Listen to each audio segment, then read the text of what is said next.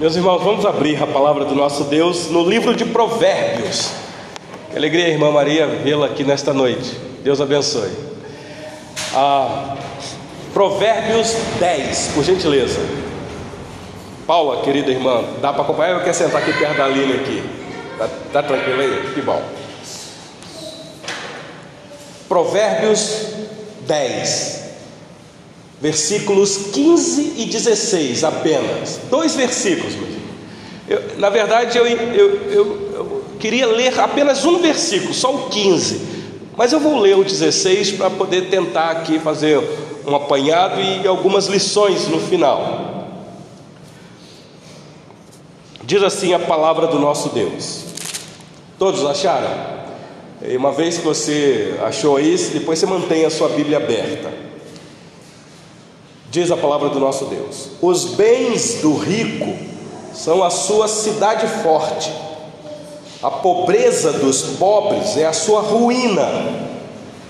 A obra do justo conduz à vida, e o rendimento do perverso ao pecado.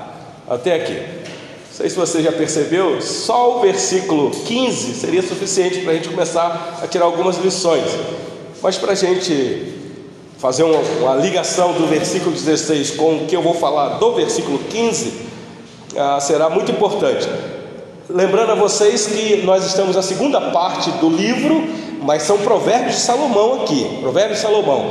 Aqui, nesses dois versículos que eu li com vocês, é um pouquinho diferente do que ele já vinha dizendo desde o versículo 1 do capítulo 10, quando ele faz aquele balanço, aquele contraste, lançando luz sobre uma escuridade, falando do bem e do mal, da, da ação do justo e do perverso.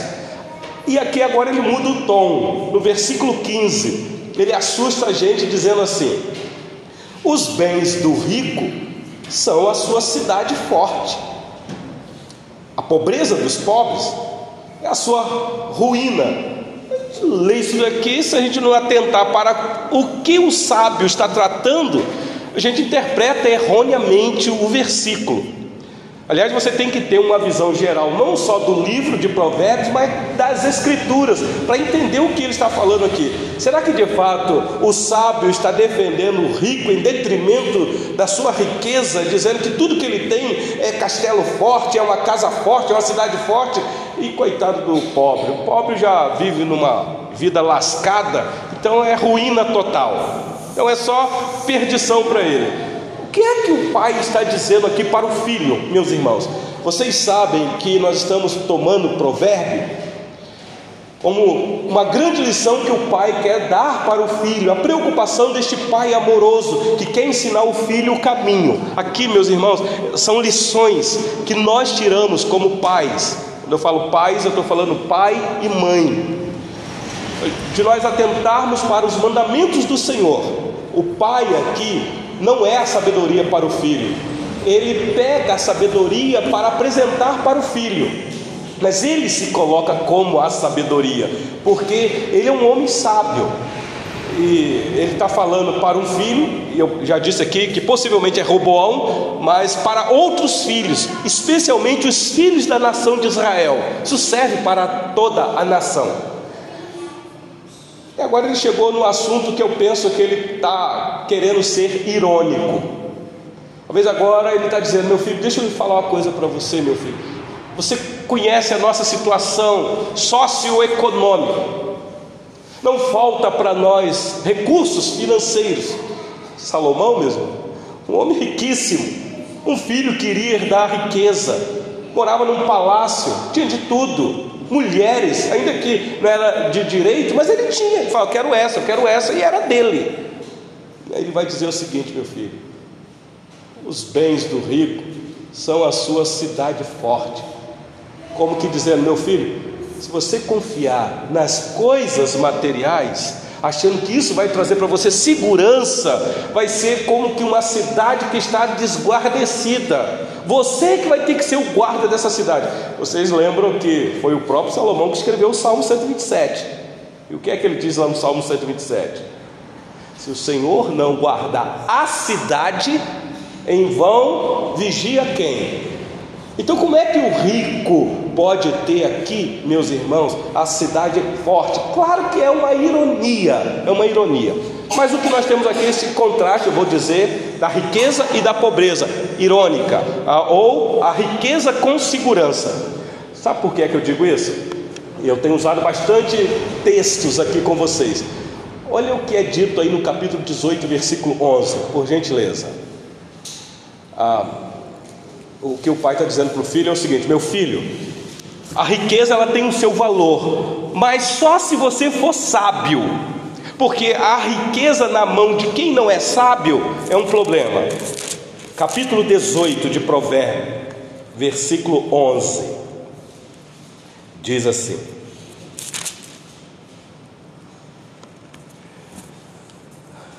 Os bens do rico lhe são cidade forte, e, segundo imagina, uma alto muralha.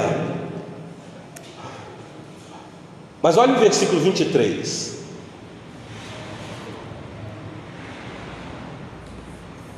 O pobre fala com súplicas, porém o rico responde com durezas. Vai caminhando na sua mente aí a atitude desse rico que tem a cidade como uma cidade forte. Capítulo 22, versículo 7.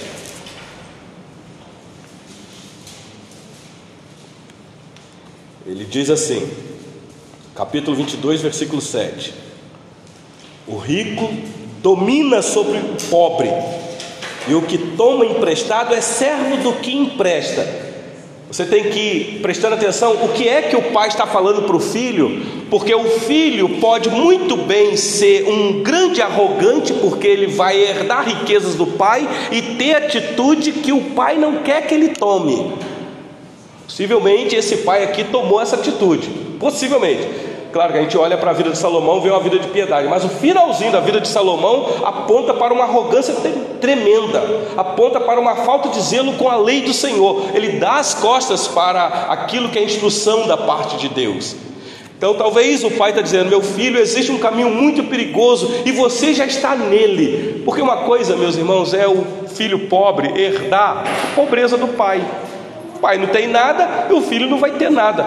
Mas um filho que é herdeiro de um pai rico, com certeza ele vai herdar muita coisa. Então o pai está dizendo: meu filho, cuidado, porque o rico, voltando lá para o versículo 15, ele tem esta convicção de que por causa da riqueza dele, a cidade está fortificada, ele tem recursos, ele pode combater o que ele quiser, ninguém vai transpor os muros. Essa é a garantia do rico. Me fala de uma cidade rica que pensava que ninguém iria transpor ela. Ela citou aqui Jericó, pode ser, mas fala um grande império. Babilônia. Ué, o rei achava que ele era um tal. Aliás, a queda de Nabucodonosor foi exatamente isso. Ele achava que pelas mãos dele tudo estava seguro, porque ele era muito rico. Daqui a pouco eu posso citar para vocês aqui. Volta aí para o capítulo 18. Eu, eu li para vocês o versículo 23, né? Não, mas agora 28, por gentileza. Versículo 20, capítulo 28, Provérbios 28, 11.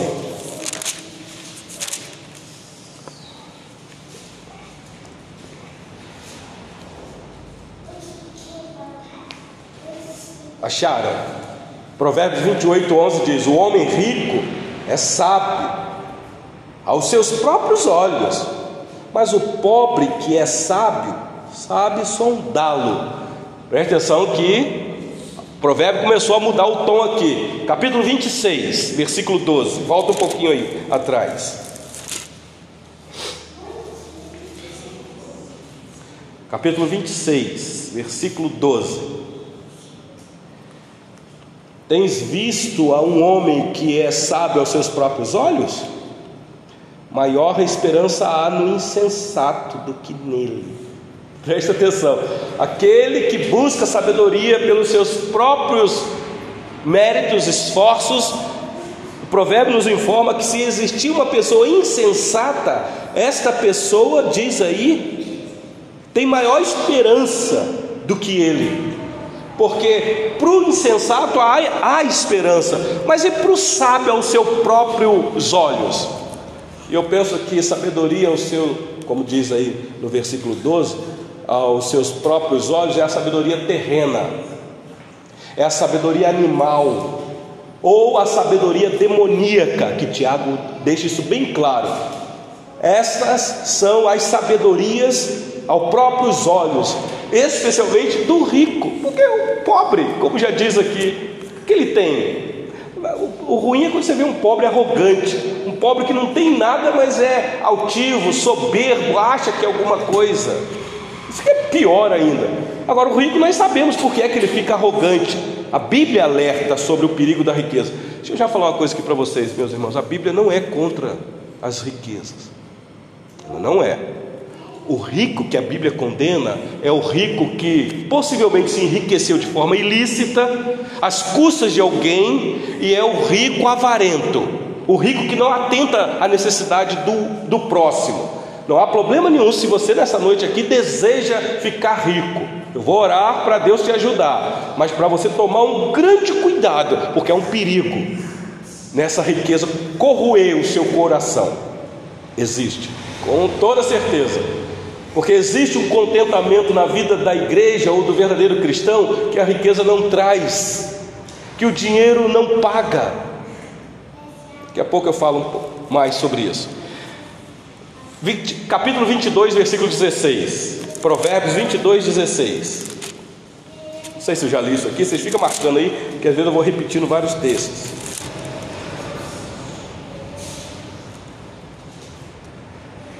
Provérbios 22, 16 diz: O que oprime ao pobre para enriquecer-se a si, ou o que dá ao rico, certamente empobrecerá. Ah, meus irmãos, aqui está a arrogância daqueles que não atentam para a verdadeira sabedoria. O ponto do pai que quer orientar o seu filho quando ele diz: Meu filho, os bens do rico são a sua cidade forte. A pobreza dos pobres é a sua ruína. Volto a dizer, é uma ironia, meus irmãos. Ele quer dizer para o filho o seguinte: meu filho, você sabe escolher sobre as coisas. Até porque quem já participou conosco aqui dos capítulos primeiro até aqui, quantas instruções o pai deu para o filho? Ele, vez ou outra, dizendo: Filho meu, filho meu, filho meu, cuidado com esse caminho, porque aos olhos do homem parece ser um bom caminho, mas é caminho de morte, de morte. O capítulo 28, versículo 6 de Provérbios, diz assim: olha este texto.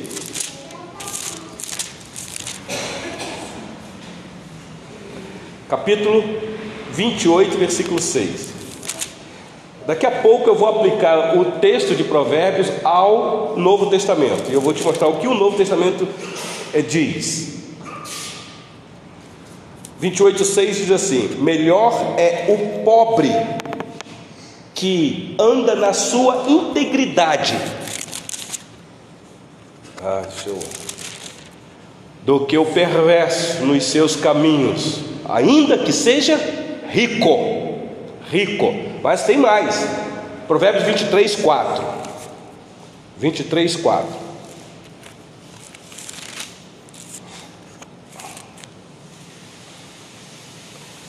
A gente lê aqui e fica desanimado, né? Porque olha só, Provérbios 23, 4: Não te fatigues para seres rico, não apliques nisso a tua inteligência. Não, pera lá, puxa vida, será que eu não posso? Me qualificar, fazer um curso, montar uma empresa e nessa empresa adquirir riquezas, bens materiais? Tem que entender o que é que o pai está falando. Pode, você pode fazer isso, mas eu sei do perigo, meu filho, que isso pode causar. Porque existe um contentamento. Provérbios 30, versículo 8. Diz assim: Provérbios 30, versículo 8. Estou te enchendo de textos exatamente porque eu quero chegar num texto do Novo Testamento. Provérbios 30, versículo 8 diz assim: Afasta de mim a falsidade e a mentira, não me deis nem a pobreza, nem a riqueza, dá-me o pão que me for necessário. Que oração, meus irmãos! Aqui é um equilíbrio do sábio instruindo, dizendo: olha, se você tiver riquezas descontroladas, isso pode também levar o teu coração à ruína. Mas se você também for pobre, lascado, você, eu sei, situação, você vai achar que o Deus que é Senhor dos céus e da terra não está nem com você. Puxa vida, eu sirvo a um Deus que é Senhor de tudo e eu estou aqui nessa miséria. Tem muita gente assim. Então o sábio diz: Olha, dê nem pobreza, e a pobreza aqui é escassez mesmo, e nem riquezas exacerbada. Me dá o que é necessário. Ah, meus irmãos, será que nós temos condição de orar desta maneira e agir assim? O que é ter da parte de Deus o que é necessário? O que é necessário para sobreviver é não ganhar mais do que a gente pode comer, porque às vezes vai faltar pão na casa do outro. E se eu ganho sempre mais do que eu como, e se falta pão na casa do próximo, então eu estou comendo o pão que eu poderia ajudar o próximo. Você já parou para pensar nisso? Então, rico, por que é que você está agarrado na tua riqueza? Lembra do jovem que o Senhor Jesus disse: Você quer me seguir? Uma coisa só te falta, porque eu já vi que você é zeloso na lei. Vai e vende tudo que você tem, um teste. É óbvio que era um teste. E dá a quem, meus irmãos? Aos pobres. E depois venha, que você vai herdar o reino celestial.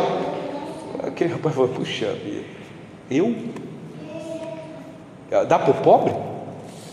Puxa, as coisas que eu ganhei com tanto suor, com tanto empenho, com a força dos meus braços. Não, não dá não. Ele não quis o Senhor Jesus. Então, meus irmãos, eu vou tentar trabalhar com vocês aqui exatamente o perigo da riqueza. Eu já gostaria de fazer uma pergunta para você que está aqui nesta noite. Qual o valor que você dá ao dinheiro? Que o dinheiro é importante? Eu não tenho dúvida disso. Que precisamos do dinheiro? É claro que também precisamos.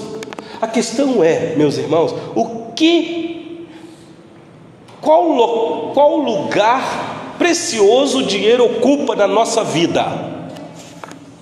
Será que o dinheiro é aquele Deus no nosso coração que nós somos servos dele? Se eu não tiver ele, nada vai acontecer. Então, por gentileza, abra sua Bíblia agora na carta que Tiago escreveu. No final eu vou voltar para Provérbio, tá bom, meus irmãos? Por gentileza. Tiago capítulo 5. Se tinha alguém no Novo Testamento que tinha bronca de rico, me parece que era o nosso irmão Tiago. Os irmãos do primeiro século acho que não gostavam muito de Tiago, não.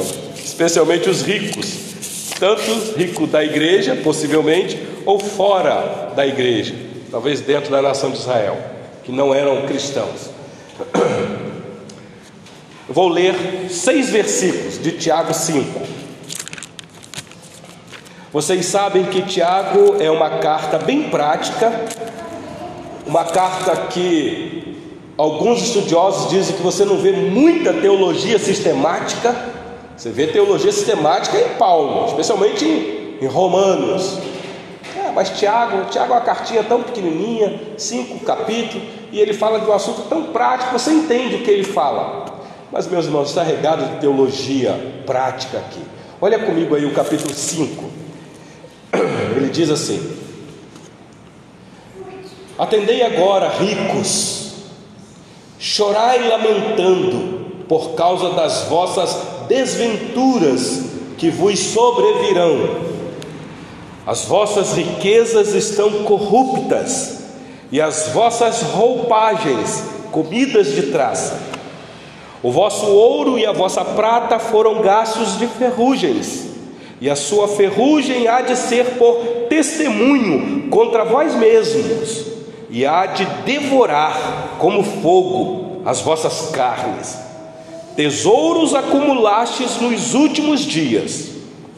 Eis que o salário dos trabalhadores que ceifaram os vossos campos e que por vós foi retido com fraude está clamando, e os clamores dos ceifeiros penetraram até os ouvidos do Senhor dos Exércitos. tendes vivido regaladamente sobre a terra, tendes vivido nos prazeres, tendes engordado o vosso coração em dia de matança, tendes condenado e matado o justo, sem que ele vos faça resistência. Meus irmãos, nós temos aqui um texto, o assunto aqui é um assunto quente.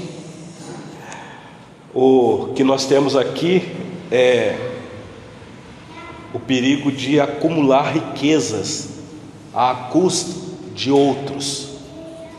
Você querer levar vantagem em tudo. Aqui são as riquezas ilícitas. Meus irmãos, eu vou falar uma coisa para vocês: não há problema nenhum com a política. Nós estamos aí em ano eleitoral. E o que eu estou vendo de enxurradas de pastores que querem entrar para a política para tentar resolver o problema, eu penso que não há problema nenhum do pastor querer entrar na política para concorrer cargo que for, só que tira o título. Entra lá como cidadão comum, porque entra lá como pastor, depois dá um problema, vai lamear a classe toda, senão a igreja. Mas, meus irmãos, o que nós temos visto no nosso meio são cristãos envergonhando o nome de Deus exatamente por causa do amor à riqueza, a querer salários suntuosos, a receber favores ilícitos. Nós temos visto isso com muita clareza. Meus irmãos, deixa eu só falar uma coisa para vocês. Me parece que o dinheiro hoje domina mesmo os maiores poderes das autoridades constituídas na nossa nação. Me parece que o dinheiro domina. Você dá uma olhadinha para o poder legislativo, para o poder executivo e também para o poder judiciário. E a gente se envergonha, se envergonha. Escuta isso daqui. Na verdade, o dinheiro é sim o maior Deus deste século. Nós temos base bíblica para isso. Por causa do dinheiro, as pessoas roubam o outro. Por causa de dinheiro, as pessoas mentem umas às outras. Por causa de dinheiro, as pessoas subornam e aceitam subornos. Corrompe-se. As pessoas se casam por causa de dinheiro se divorciam por causa de, de dinheiro, as pessoas matam e morrem por causa de dinheiro. O dinheiro, meus irmãos, na verdade é mais do que uma moeda, preste atenção nisso. Foi o Senhor Jesus que disse que o dinheiro é um espírito. Uma vez, ele pregando o santo evangelho do reino, muitos discípulos seguindo ele, ele já estava na iminência de separar os doze. Ele sobe no monte e começa a instruir os seus discípulos. E ele diz: Olha, vocês precisam tomar uma decisão, porque existe um Senhor nesse mundo que assedia o teu coração todo dia, e não são poucas vezes que vocês se rendem a este Senhor. Agora, eu estou aqui com vocês mas eu preciso que vocês tomem uma decisão: a quem vocês irão servir, porque não podeis servir a dois senhores. E a quem ele estava se referindo, meus irmãos? A Mamon. E me parece que os discípulos naquela hora tomaram uma decisão, dizendo: Eu aceito o Senhor como nosso Senhor. O Senhor é a nossa necessidade, o Senhor é o nosso contentamento. Nós queremos só o Senhor. Ok. Então deixa eu falar uma coisa com vocês. Por causa disso que vocês acabaram de confessar, eu vos digo: não andeis ansiosos de coisa alguma, ou não andeis ansiosos quanto ao que comer, vocês vão precisar do dinheiro, quanto ao que beber, quanto ao que vestir, porque tudo isso você não precisa do dinheiro. Mas eu não quero que vocês andem ansiosos por isso, porque era exatamente isso que o Deus Mamon fazia no coração dos discípulos causar ansiedade para que eles, ansiosos, se rendessem então aos pés de Mamon. Meus irmãos, será que isso vale para nós hoje? Há alguém aqui nessa noite que é ansioso por causa do dinheiro? quanto ao que comer, quanto ao que beber e quanto ao que vestir? Ou, ou não? Ou, ou será que é só eu? Estou confessando um pecado para vocês. Será que nós hoje não lutamos com isso, meus irmãos? Alguém aqui já brigou por causa de dinheiro? Já ficou com raiva de alguém por causa de dinheiro? Já xingou alguém por causa do dinheiro? É meu, meus irmãos, nós, o nosso coração é avarento demais. Às vezes, Pastor João, a gente fica constrangido de, de, falar de dízimos e oferta na igreja, porque a gente fica assim, meu Deus, os irmãos às vezes são tão agarrados no dinheiro, que se a gente falar, ah, pronto, esse pastor aí é o pastor que fica pedindo dinheiro todo mundo. Mas não, meus irmãos, nós temos textos bíblicos, então a gente se sente até constrangido em falar o que a Bíblia diz, que mais é dar do que receber. Mas então, o dinheiro é um Deus, meus irmãos, se não tomar cuidado. É um Deus que domina uma multidão como um senhor carrasco que escraviza muita gente. O dinheiro faz isso se você não se atentar. Para que o sábio está orientando o seu filho.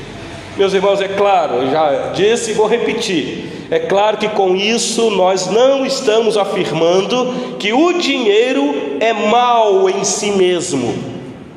Não é isso, porque o dinheiro não é mal em si, porque senão alguém aí vai falar, pastor, o senhor está falando que o dinheiro não é importante, me dá o do senhor para mim. Eu não vou te dar, a não ser que você estiver precisando, aí eu posso te dar uma ajuda. Mas não vem com essa conversa de que ah, o pastor está falando que não vale dinheiro, então manda ele dar o dele para nós. Não é disso que eu estou dizendo, meus irmãos. Eu preciso do dinheiro, eu tenho família, eu tenho que sustentar, eu tenho que pagar minhas contas, o boleto está vencendo, e eu tenho que pagar com dinheiro. A Bíblia diz, meus irmãos, que é Deus quem nos dá força para adquirir as riquezas. Então não há problema nenhum de você é, ter riquezas, porque eu sei que é Deus que faz isso.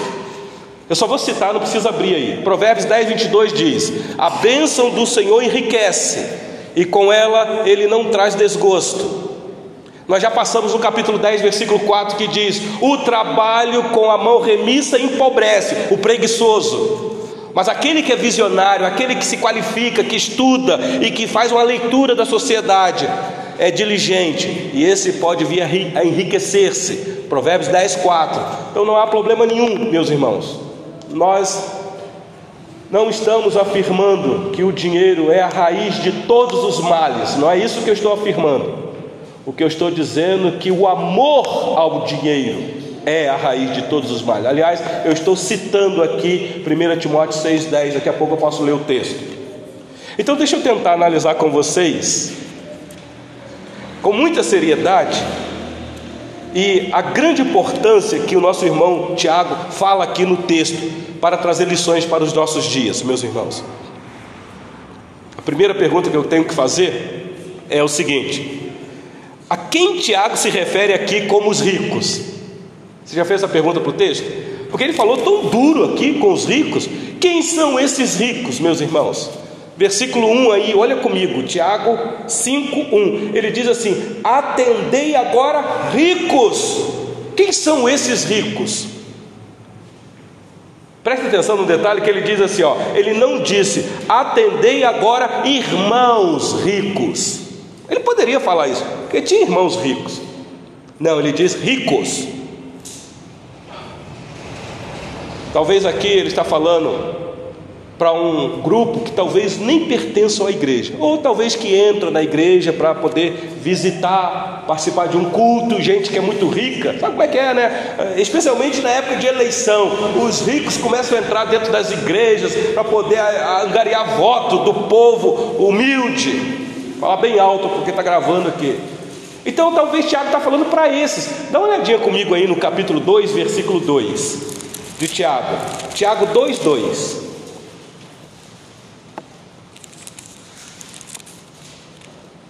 Ele diz assim: Acharam aí, Tiago 2,2: Se portanto entrar na vossa sinagoga algum homem com anéis de ouro nos dedos, em trajes de luxo, e entrar também algum pobre andarajoso, quem já conhece o texto aqui sabe o que Tiago vai dizer. Que geralmente é assim, quando o doutor entra na igreja na hora da reunião do culto, logo a turma da recepção quer colocar num lugar de destaque, porque o doutor fulano de tal chegou no culto.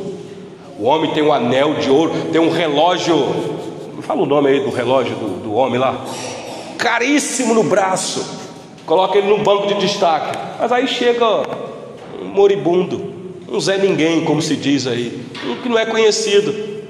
Aí a recepção fala: Não, coloca esse cidadão aí no cantinho mesmo.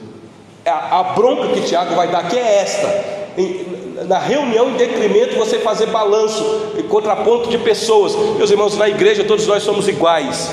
Pobres e ricos, feios e bonitos e bonitos, quem quer que seja, todos somos iguais, todos.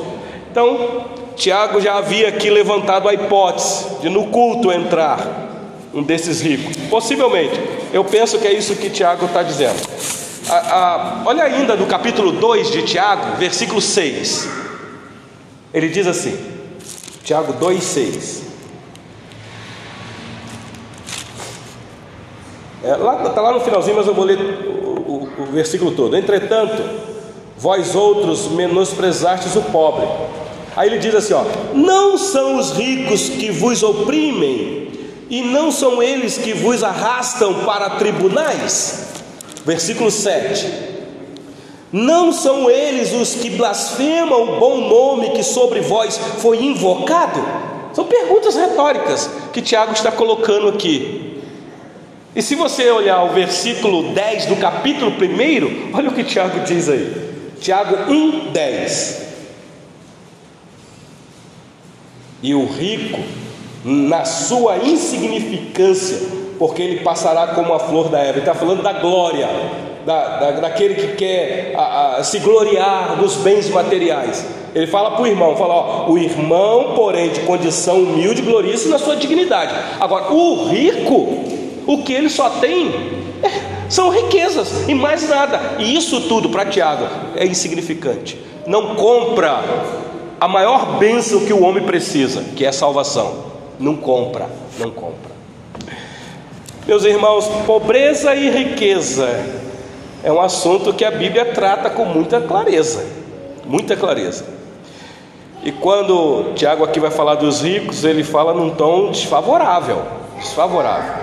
Ele não é contra a riqueza, mas ele é contra o coração avarento. Então, preste atenção aqui, esses ricos que Tiago está denunciando aqui não são os irmãos prósperos da igreja. Eu, eu não penso dessa maneira.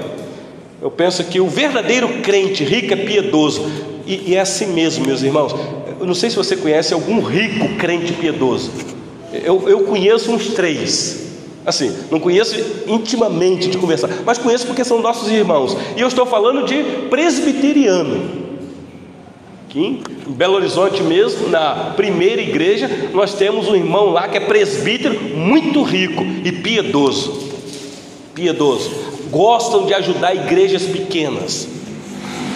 Depois vocês procuram saber o relato da igreja lá perto da casa do pastor João, a igreja do Mafunfo. Quem é que ajudou a comprar aquela propriedade lá?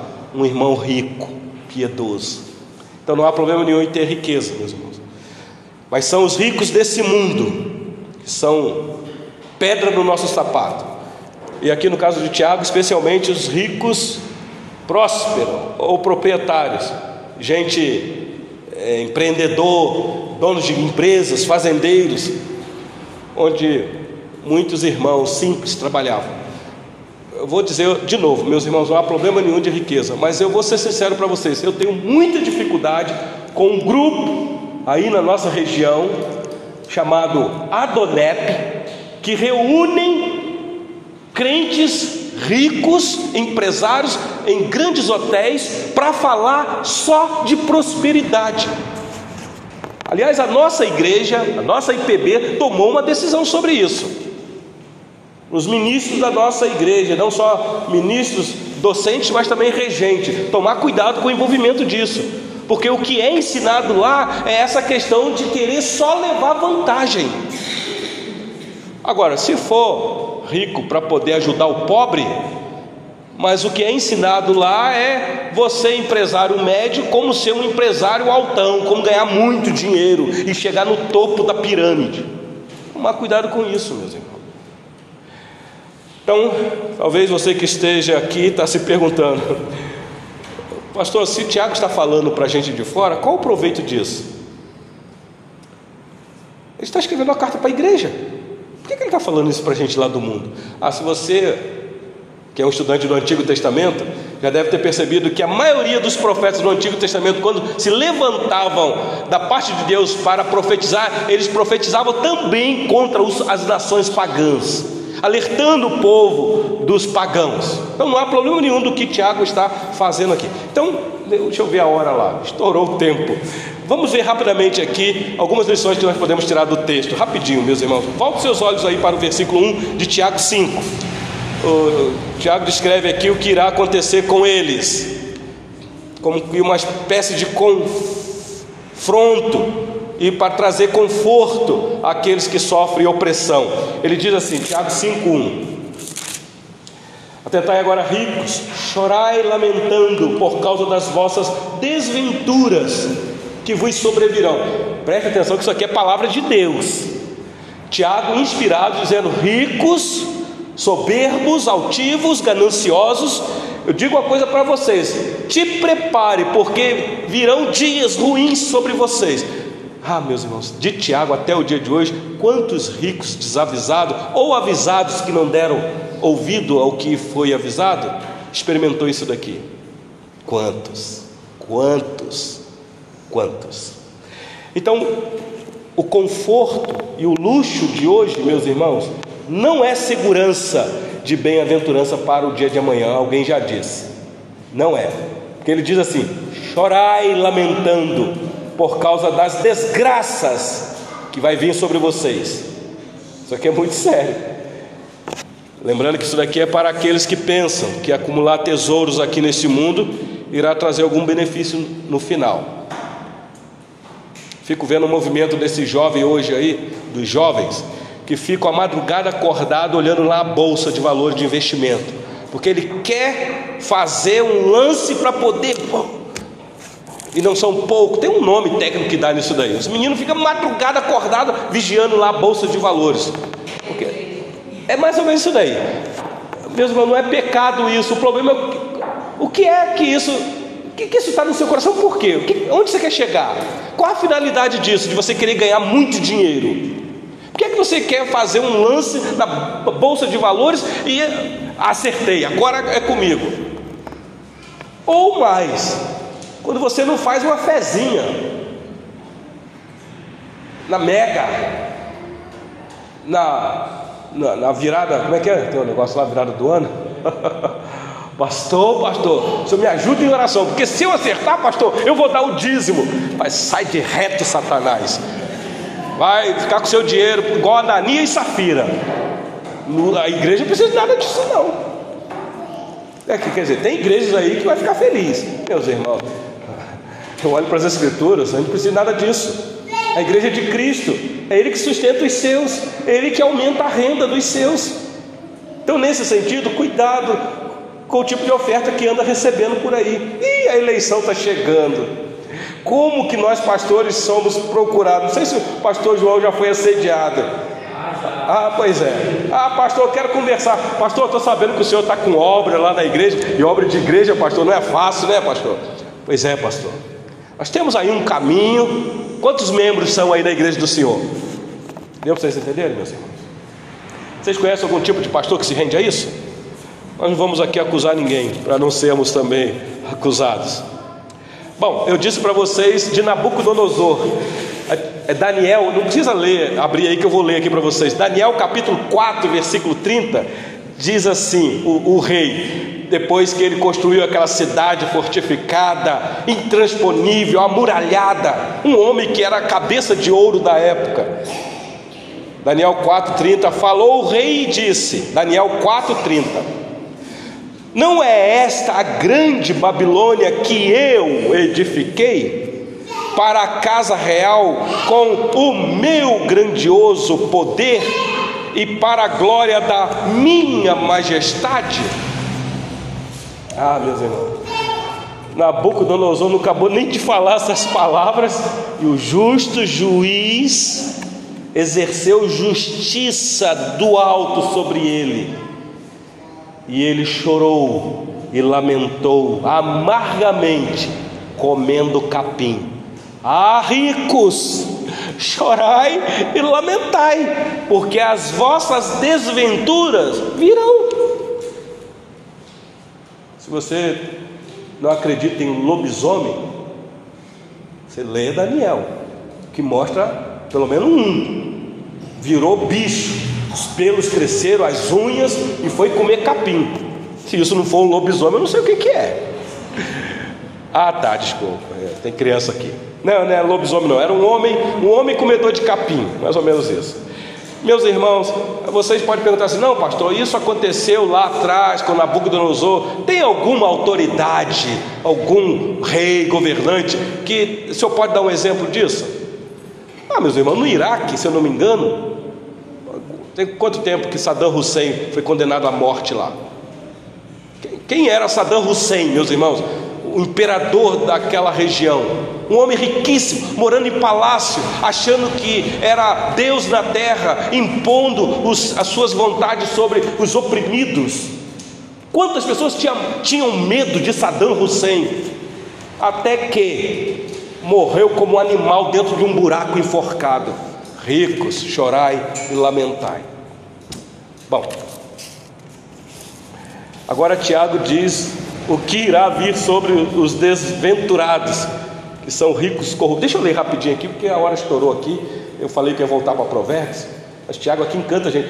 Querido pastor João fez uma exposição sequenciada lá no Guanabara de toda a carta de Tiago, passou por aqui. A gente fica encantado com isso. Olha o versículo 2 e 3 de Tiago 5.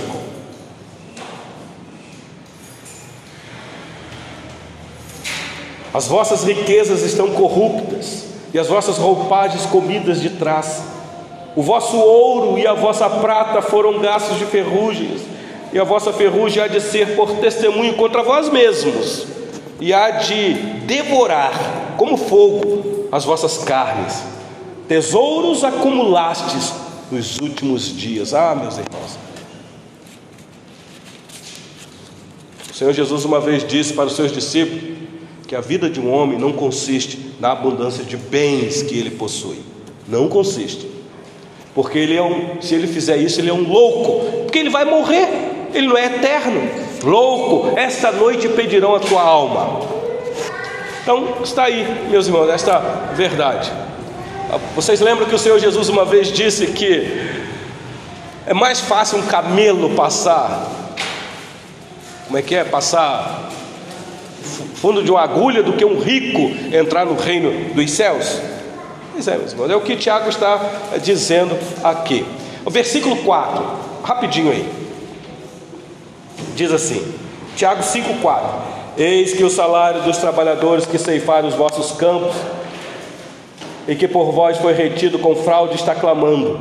E os clamores dos ceifeiros penetraram até os ouvidos do Senhor dos Exércitos. Por que Senhor dos Exércitos aqui? Porque é Senhor de tudo que existe. Ele é o Criador dos céus e da terra. Então, se você está aqui nesta noite, eu não sei se você tem alguma empresa, emprega alguém, paga salário para alguém, seja justo. Seja justo. Se você ou você que está aqui deseja ser patrão, saiba que existe um Deus sobre você que te sustenta, que te acorda de noite para você trabalhar, para você ganhar, para você empreender. Não, não, não, não seja um avarento, não suborne ninguém, não defraude ninguém, não faça isso. E mais, meus irmãos, nem se submetam a isso. Talvez você possa pensando, pastor, eu trabalho numa firma aqui que eu tenho que fazer o que o patrão manda. O que é que eu faço? Eu vou te dizer, importa obedecer a Deus do que a homens. Ué, pastor, então eu vou perder meu emprego. Será que vai? Mas se perder, você confia no Senhor que você serve? Entrega o teu caminho ao Senhor, confia nele, o mais ele fará. Este versículo faz sentido para você? Então não se submeta a homens corruptos. Versículo 5 de Tiago, para a gente concluir aqui. Os ricos sendo engordados para o dia do juízo. Eu vi um comentário sobre isso aqui, pastor João. Não sei se o senhor trafegou aqui, no versículo 5 diz assim, Tiago 5,5: Tendes vivido regaladamente sobre a terra, tendes vivido nos prazeres, tendes engordado o vosso coração em dia de matança. Ou seja, é o rico se regalando na sua riqueza e engordando. Não precisa pegar engordar aqui literalmente, mas engordando na, na, nos seus prazeres. A linguagem de Tiago aqui, muitos comentaristas dizem que ele está sendo engordado para o dia da matança. É igual. Quem aqui já criou porco sabe como é que é isso.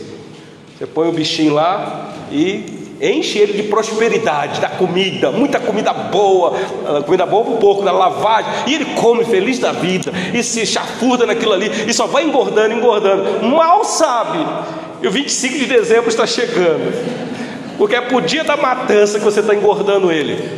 Tiago está dizendo: não tem problema nenhum, rico, pode ir engordando, porque você não sabe que o dia da matança está chegando. Você vai ser sangrado, rico. Isso aqui é muito sério meus irmãos. Então não tem problema nenhum você querer ganhar dinheiro, pode ganhar e ficar rico, mas seja um rico piedoso. Lembra do que o pai disse para o filho?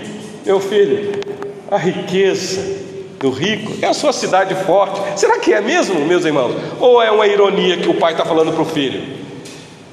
Mas aí o versículo 6 de Tiago 5 diz assim: Tendes condenado e matado o justo sem que ele vos faça resistência. Meus irmãos, é assim mesmo quem tem dinheiro. Quem tem dinheiro manda matar. Quem tem dinheiro paga para fazer as atrocidades. Ou não é assim? É assim. Os ricos é que fazem isso. A conclusão que eu quero, que eu vou voltar para Provérbios e concluir lá. Ah, meus irmãos, a gente sempre tenta analisar o contexto nosso. Eu estou falando aqui de um contexto lá do primeiro século, de uma nação fechada. Apesar que eu penso que Tiago está escrevendo para forasteiros, mas eram especialmente judeus também. Mas como é que está a situação nossa, da nossa nação hoje? Como que nós vivemos épocas passadas? Como é que está hoje? Existe possibilidade de melhora ou a gente quer voltar a retrocessos? De homens corruptos, gananciosos, homens que tiram de pobres para dar para os ricos, para que os ricos cada vez mais ficam ricos. Como é que é isso? Como é que está o Brasil? Qual a diferença que a igreja tem feito na nossa nação, meus irmãos? Pare e pensa um pouquinho. Cuidado quando você lida com dinheiro ou quando alguém te oferece dinheiro. Cuidado, cuidado. Eu volto à pergunta: qual é o valor que o dinheiro tem no seu coração? o que ele é para você. O que é que você faz? Será que você é tão rico, tão rico que só tem dinheiro, não tem mais nada? Então, talvez seja essa a primeira lição desta noite. Quando o pai pega o filho no colo e diga: Meu filho, deixa eu te falar uma coisa. O rico confia que a cidade dele é forte, porque ele tem riquezas. Não vá por esse caminho. Porque a tendência do pobre é achar que ele é um Zé Ninguém, ele está arruinado, a pobreza é a ruína dele. Não, meu filho, nós temos alguém que é por nós, nós temos uma sabedoria que é um tesouro escondido, e que se você buscar, meu filho, você será rico. Talvez a segunda lição que eu tiro aqui, meus irmãos, é: cuidado com o mundanismo. Talvez você vai dizer o que é isso? E me parece que esse é o tema central na carta de Tiago: é o amor às coisas do mundo. Estou dizendo que você não tem que lidar com as coisas do mundo. O Senhor Jesus uma vez orou dizendo: Pai, eu não peço que os tires do mundo, mas livre, porque lá no mundo existe um caminho mau. Então, cuidado com o espírito mundano. Meus irmãos, só existe uma maneira de vencer o espírito mundano, só uma Tiago nos dá aqui a referência. Capítulo 4 de Tiago, versículo 10. Tiago 4, 10. Ele diz assim: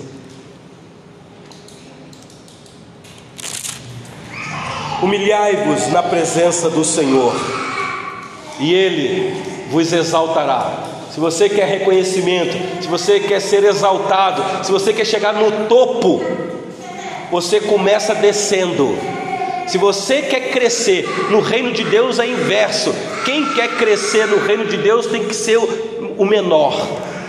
Então, humilhe-se para que Deus te exalte, porque se você se exaltar, Ele vai te humilhar. Ele vai te humilhar. Então, para terminar, Provérbios 10, versículo 15 e 16, o pai diz para o filho: Meu filho, cuidado, porque o rico confia na riqueza dele, mas o pobre também acha que não é ninguém. Mas olha o versículo 16 de Provérbios 10: O caminho a obra do justo conduz à vida, e o rendimento do perverso ao pecado. Então, está aqui, meus irmãos, esta grande lição para nós nessa noite. Poderia ler Paulo falando para Timóteo, Paulo como um pai falando para Timóteo como se fosse o filho. Timóteo, grande fonte de lucro é o contentamento porque nada temos trazido para este mundo, e Timóteo, nada dele iremos levar. Se temos com o que comer, o que vestir, sejamos contentes, porque é um perigo, Timóteo, da riqueza, porque muitos que querem ficar, ficarem ricos, caem em tentação e ciladas do diabo, porque o amor ao dinheiro é a raiz de todos os males, e muitos entraram por esse caminho. Então, fica essa palavra para o nosso coração nesta noite.